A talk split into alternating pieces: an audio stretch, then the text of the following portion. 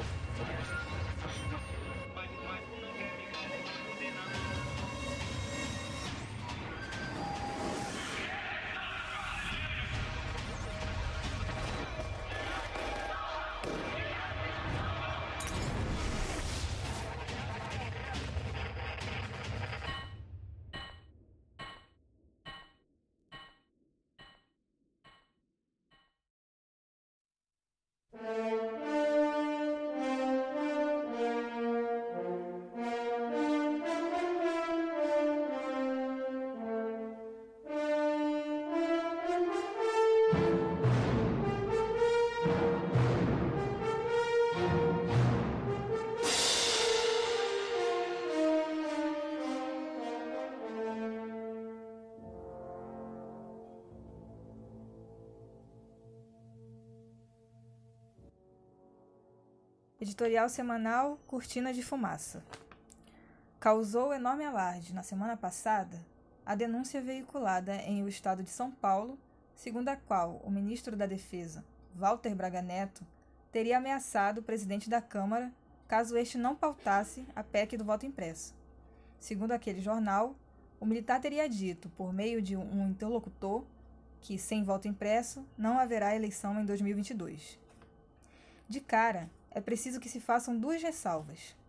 Em primeiro lugar, os democratas e revolucionários não podem tomar como verdade absoluta nenhuma linha sequer saída dos monopólios de imprensa, dos dirigentes das classes dominantes ou dos seus porta-vozes oficiais e oficiosos. Ainda mais no cenário de crise e divisão profundíssima em que as deserções e manobras diversionistas avultam no campo inimigo, absorvido por feroz luta intestina.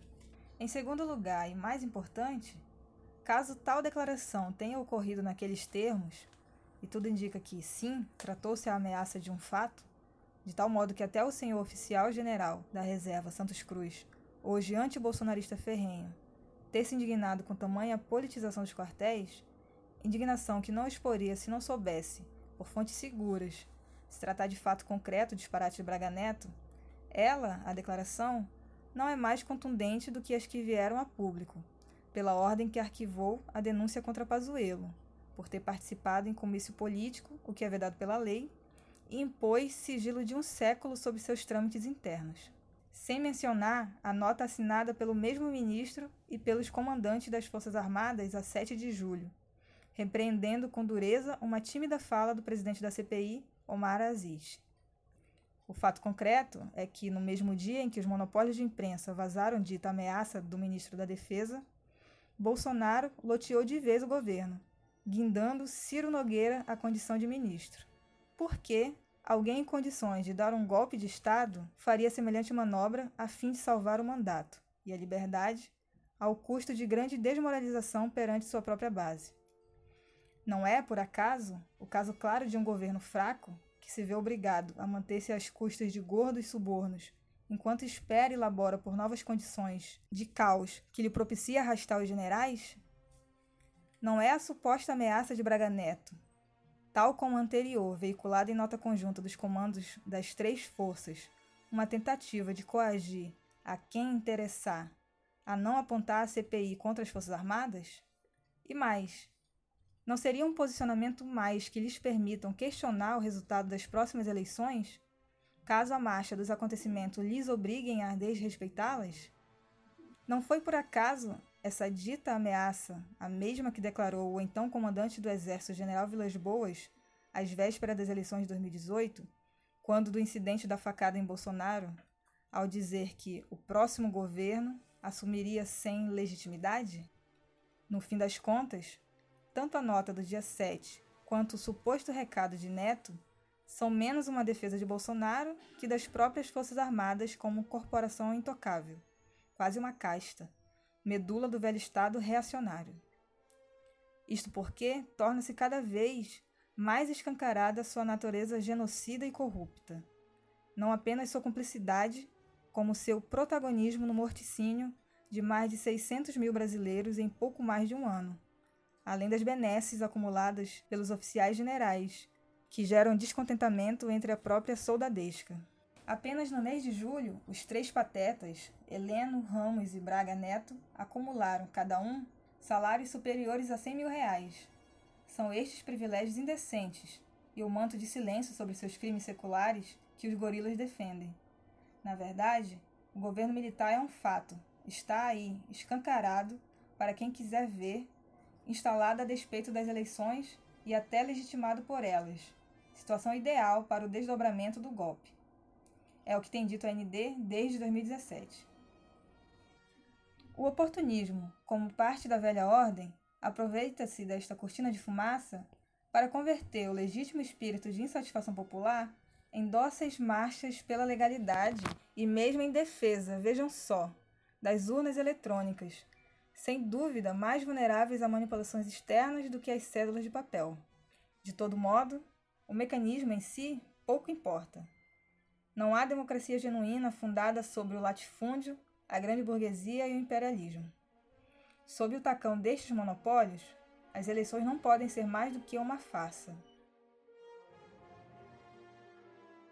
A propósito, uma das vozes que repercutiu a declaração de Braga Neto foi a do embaixador Yankee Todd Shepman, para quem, abre aspas, o compromisso com a democracia deve ser visto como inegociável. E, abre aspas, o câncer do Brasil não é o golpe, mas a corrupção. Fecha aspas. Citando apenas casos praticados pelos governos petistas. Como se vê, a democracia brasileira, para ele, é parte dos seus negócios. Isso não significa que não apoie o golpe militar em curso, desde que se apresente de forma minimamente convincente por porta-voz da democracia, ainda que desemboque num outro regime, e desde que sirva a seus planos para a América Latina. Aqui faz-se uma necessária ressalva histórica. Não é em quaisquer condições que uma quartelada pode vencer, e mais específicas ainda, aquelas nas quais podem se manter. Nem dependem da mera vontade ou mesmo da convicção de uns quantos acelerados. Mais de uma vez, a vida política nacional registrou movimentos golpistas deste tipo serem derrotados pelos seus próprios pares.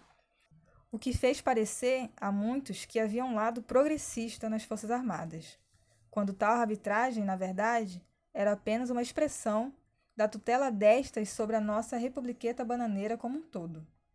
Após cada tentativa golpista frustrada, seus líderes eram anistiados, padrão totalmente distinto do aplicado contra os levantamentos de caráter popular e revolucionário.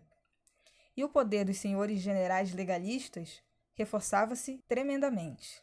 Isto ocorreu muitas vezes, como após o levante integralista em 1938, na Novembrada em 1955, nos episódios envolvendo a renúncia de Jânio em 1961, na derrotada ameaça à reabertura feita pelo general Silvio Frota em 1977.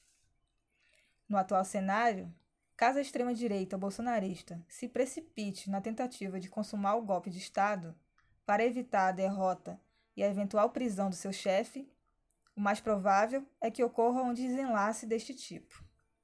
Isso significa que não há nenhuma possibilidade da instalação de um regime militar escancarado? Não. Enquanto perdure uma ordem fundada na opressão da imensa maioria de trabalhadores por uma ínfima minoria de latifundiários e rentistas, aquela possibilidade sempre existirá. Basta que a crise desemboque em desordem crescente para que esse generalato anticomunista e americanófilo veja no regime militar única forma de manter a unidade das Forças Armadas e de levar a cabo as três tarefas reacionárias de salvação do sistema de exploração e opressão ameaçado de colapso.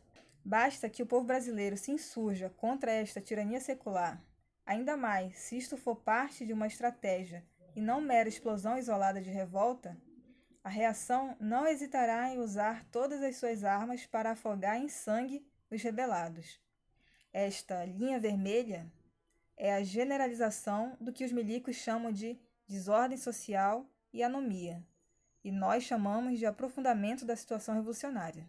Mas, mesmo esta saída extrema, não prescindirá dos demagogos de plantão e dos politiqueiros oportunistas, que tentarão antes fazer as massas se renderem em nome da defesa da legalidade, que não é outra coisa a não ser a paz dos cemitérios. Portanto, Não é em defesa das eleições que devemos nos manifestar, nem desta velha e postiça democracia.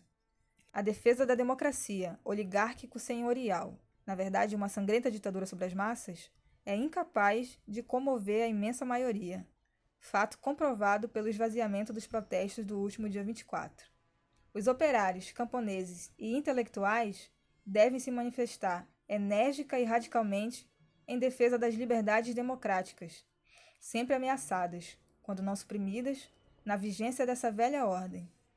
Liberdades democráticas estas que só poderão ser plenamente asseguradas no novo regime de democracia popular ou nova democracia. Esta não está ameaçada, pois que ainda está por vir, e virá.